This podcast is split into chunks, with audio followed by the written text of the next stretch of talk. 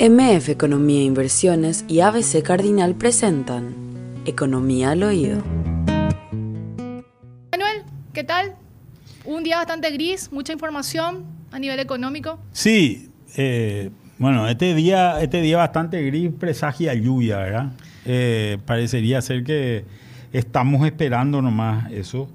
Eh, y parece Ahí te pasé un, sí, acá estoy viendo. un informe meteorológico que creo que es interesante porque es una perspectiva también de, no solamente de qué es lo que va a pasar ni de la temperatura, sino que de cuánto creemos que va a llover, ¿verdad? En ciertas zonas, sobre todo en gran parte del Chaco y algunas zonas del norte de Concepción, lo que vamos a tener es lluvias que van entre 30 y 70 milímetros, cosa muy positiva para muchas partes, sobre todo el Chaco central y el norte del Chaco, que, que, todavía están necesitadas de agua, que todavía tuvieron relativamente poca precipitación, no así el Bajo Chaco que ya tuvo excesos de precipitación y también eh, habla de las zonas de zonas eh, en la región oriental sobre todo y en, en, zonas del Bajo Chaco donde vamos a tener eh, seguramente según este pronóstico eh, acumulaciones de entre 70 y 130 milímetros. Ya hay muchos, ya hay mucho, mucho en general eh, que, ha llovido en muchas zonas del, del, país. Tenemos ya problemas de germinación en, algunos, en, algunas, en algunas zonas por exceso de agua, ¿verdad? Manuel, vos mencionabas sobre eh, los cultivos y el proceso de germinación. Yo tengo entendido que ya está prácticamente cerrada la, siembra, por denominarlo, decirlo de alguna manera, lo que sería la zafra 2022-2023. Sí, ya, ya, ya todos los campos están sembrados. Eh, hay problemas de desarrollo en, en, en, los cultivos por el hecho de que tuvimos días muy fríos, ¿verdad? Eh, que no son normales para la época Andábamos hace una semana, andábamos con pullover, ¿verdad? Eh, con campera, ¿verdad? Era muy atípico. Y eso obviamente genera, genera un proceso de menor desarrollo en los cultivos y pone en riesgo eh, ciertas, ciertas eh, digamos, ciertas zonas sobre todo por, por, este, por, este, por este fresco y a eso se le sumó el exceso de humedad, ¿verdad? El exceso de humedad, estas lluvias muy importantes que tuvimos. Ahora creo que empezó a mejorar el tema de la temperatura, tenemos mejores temperaturas, por más que seguimos teniendo amaneceres bastante frescos, ¿verdad?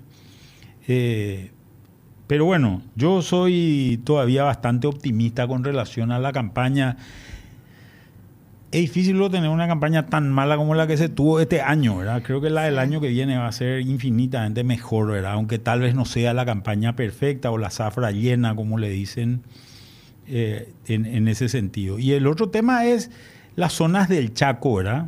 Que, que normalmente empiezan a tener precipitaciones a partir de, de principios del mes de octubre y que todavía eh, esas precipitaciones no han sido continuas, no han sido constantes.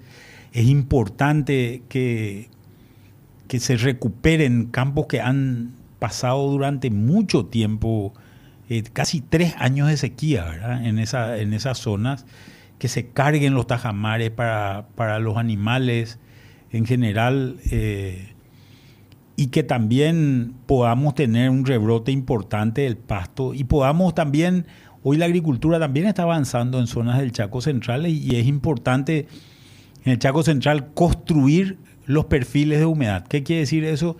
Que se noten suelos húmedos hasta un metro veinte, un metro cincuenta, ¿verdad?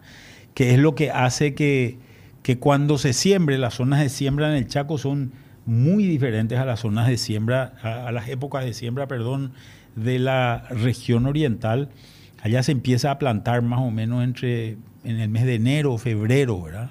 Y ahí es importante que vaya cayendo eh, eh, eh, precipitaciones que permitan acumular agua en el, en el subsuelo para cuando llegue el, momento de la siembra tengamos buenos perfiles de humedad y eso, eso se convierta en una, en una campaña agrícola buena para, para, para la producción. Así que creo que tenemos visiones un poco tal vez mixtas en relación a, esto que, estamos viendo hoy.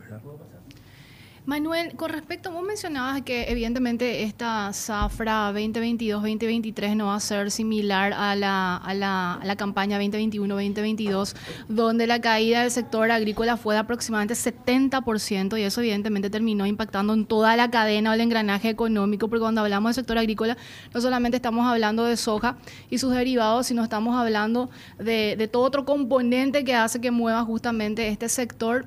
¿Y las proyecciones para este 2022 se revisaron desde la consultora o se mantienen en torno a, un número negativo? Nosotros seguimos teniendo números negativos, estamos en 0,2% negativo de crecimiento para este año estimado, ¿verdad? A pesar de que este fue el mejor año agrícola maicero y el peor año agrícola sojero. Es un año muy raro, ¿verdad? Sí. En, en, en general pero igual no pudo pero obviamente no puede compensar el maíz por eh, lo, que, lo que ocurre con, o, la pérdida que se tuvo en soja en general. Y creemos que vamos a tener una recuperación importante para el año que viene. Nosotros seguimos con una proyección estimada eh, que es, que si bien parecería ser que es alta de 9 millones de toneladas, es bastante más bajo que lo que llega a Paraguay en su, en su óptimo de producción, ¿verdad? Y esto está muy vinculado a esto que te estaba diciendo anteriormente, tal vez los excesos de humedad, las temperaturas bajas todavía que, se, se han sentido en el momento y que en el momento de germinación y que han hecho que, que, obviamente eh, las estimaciones de producción sean, sean menores que el óptimo. Manuel, ya estamos en línea con el especialista ambiental Norman Brewer. Buenos días, don Norman, ¿cómo estamos? Buenos días, buenos días. Realmente eh, un placer eh, saludarles. mi especialización es eh, agropecuaria ambiental y climática. Muchas gracias, don Norman. Para aclarar un poquito. Perfecto. Don Norman, estamos llamando porque queremos entender un poco esto del pacto del metano y que advierten que va a ser con un impacto muy considerable para el hato ganadero aquí en Paraguay. Si podría, por favor, explicarnos en qué consiste básicamente y si hay implicancias en el caso de que se llegue a este acuerdo. Bueno, sí, em, el pacto de metano en realidad se llama compromiso de metano. Es un compromiso que fue presentado por Estados Unidos y la Unión Europea en la COP26 que fue en Glasgow el año pasado, la reunión de la, del marco convenio de las Naciones Unidas para el Cambio Climático. Todos los años hace eh, esta reunión, justamente ahora se está llevando a cabo la COP27 en Egipto. Y bueno, es un compromiso para reducir 30% eh, las emisiones específicamente de gas metano, que es uno de los gases de efecto invernadero Muchos países han firmado el pacto, eh, muchos países muy importantes para el inventario de gases como China, India y Rusia. No, no han firmado y bueno, yo puedo hablar un poquito de la ciencia del tema, pero al final los, la ciencia lo que tiene que aportar son los conocimientos con sus incertidumbres asociadas y son los políticos los que tienen que desarrollar políticas públicas basadas en esa ciencia eh, a veces incierta. A veces yo digo que eh, antes de firmar todo tratado internacional, pacto o compromiso, debería haber, ya que estamos en, una festival, en un festival de hacer leyes, debería haber una ley que diga que siempre se tiene que hacer un estudio costo-beneficio de lo que es para el país eh, firmar unos tratados internacionales. Y eh, de buenas a primeras, sin haber visto ningún tipo de cálculo, pero es evidente que esto es algo que, no nos conviene económicamente o para nuestro desarrollo sostenible. ¿Por qué no nos conviene? ¿Qué, qué va, ¿Cuál es el, impacto y el efecto de esta reducción de 30% de metano que están proponiendo del COP27? Ya, eh, el, el asunto es que los países, vamos a suponer nuestros vecinos que han firmado, Uruguay firmó, Argentina firmó, Brasil firmó. ¿Por qué firmaron si ellos también tienen ganadería y agricultura? Porque no es un compromiso de reducir en ganadería ni en agricultura metano, es un compromiso de reducir metano. Y como esos son países eh, industrializados, tienen industria, tienen eh, producción eh, de combustibles fósiles, que es una gran fuente de metano. Tienen, en el caso de Brasil y Argentina, menos poblaciones grandes con muchos residuos eh, urbanos, porque los vertederos son también grandes fuentes de metano. Es decir, haciendo ajustes en una cierta parte de, en, otros sectores de su economía y también en el sector agropecuario, ellos pueden lograr o creen que pueden lograr eh, bajar esta cantidad de metano. Lo que nos queda claro es si es 30% además del 20% que ya nos hemos comprometido a reducir en el Acuerdo de París del 2015, aprobado por nuestro Congreso en el 2018, o si son eh, 30% del 20%, es decir, si vamos al 27%. Queda un poquito una nebulosa. Estoy leyendo acá un artículo que dice, el metano es uno de los problemas climáticos más fáciles y baratos de resolver, ya que reparar las fugas no requiere grandes avances tecnológicos. También es un gas que puede capturarse o almacenarse bajo tierra y venderse como el componente principal del gas natural, cuyo precio se ha disparado en los últimos meses.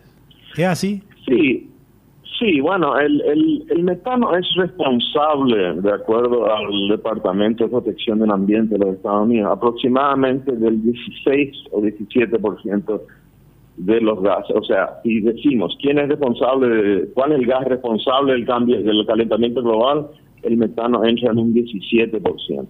Lo que pasa es que un poquito de metano calienta mucho, es 28 veces más potente según una metodología de cálculo, que el CO2 para como gas de efecto invernadero. Ahora, la ciencia es dinámica y está constantemente cambiando, ¿verdad? Los que realmente tratan estos temas y lo que deberían tratarlos no son ni científicos de otra rama, ni activistas, sino científicos de física atmosférica principalmente. En este caso, el doctor eh, Miles Allen, junto con Michelle Kane en la Universidad de Oxford, han dicho que está muy mal la manera de que, eh, en, que la IPCC contabiliza el metano y que ajustando nuestros cálculos, porque el, metano es un gas de vida corta en la atmósfera, no como el dióxido, de carbono que dura mil años, sino que dura aproximadamente 10 o 12 años en la atmósfera el metano. Entonces, hay una manera de ajustar eh, las emisiones de metano que ni siquiera requiere ningún tipo de acción, que es el recálculo, es decir, la última ciencia, sobre todo que el gas biogénico que produce el, ganado, perdón, el metano que produce el ganado es parte de un ciclo de carbono biogénico, es decir, es parte de un ciclo natural, no agrega nada nuevo a la atmósfera. De que se puede reducir en la industria del gas, es una de las grandes fuentes, habrán visto ustedes alguna vez un, un pozo de gas de petróleo donde están quemando el metano que sale como un residuo de esa de esa producción. Eh, pero de nuevo, grandes países como China, India, este, Rusia, que son también, a Rusia al menos, gran productor de gas de, de, ¿cómo se llama?, energía fósil, no lo han firmado. Entonces, eh, me imagino que hicieron un cálculo interno y dijeron, ¿nos conviene o no nos conviene? En el caso del Paraguay, afecta directamente al productor ganadero. ¿Por qué? Porque el, el Paraguay, digamos que a pesar de que ya hemos reducido desde el pico del 2015-2016 nuestras emisiones, estamos ya en los niveles de hace 30 años pero el que el que digamos contribuye mayormente es la parte de agricultura y cambio de uso del suelo a, los gases de efecto invernadero. Y dentro de eso otra vez digamos que la ganadería eh, y agricultura son responsables en nuestro en nuestro último comunicado oficial del este, 50% en el cálculo hecho días antes de esta COP en Egipto ese cálculo bajó a 30% con nuevas evidencias eh, de que la siembra directa reduce mucho las emisiones de gases de efecto invernadero. Pero bueno, ¿quién queda entonces? Queda la vaca, ¿verdad? Es una solución un poco sencillista, sería decir, reducimos el número de vacunos en el país y rápidamente y con este poco efecto, según la gente que está en Amsterdam, en París, en Nueva York, poco efecto, reducimos nuestro metano. Pero poco efecto para ellos. decir, ¿eh? Poco efecto para ellos, digo. Sí. Exactamente. Ahora, ¿quién es el que se va a ir a la estancia de ese campesino que tiene tres cabezas y decirle, eh, tienes que matar una de tus cabezas? O al que tiene eh, 300 y decirle, tienes que matar 100 cabezas de ganado.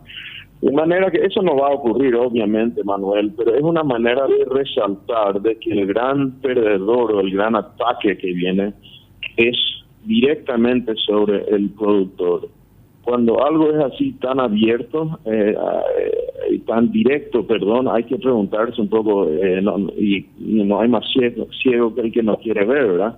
Los países industrializados están emitiendo cada año más gases de efecto invernadero. ellos no piensan, piensan, pero no lo hacen.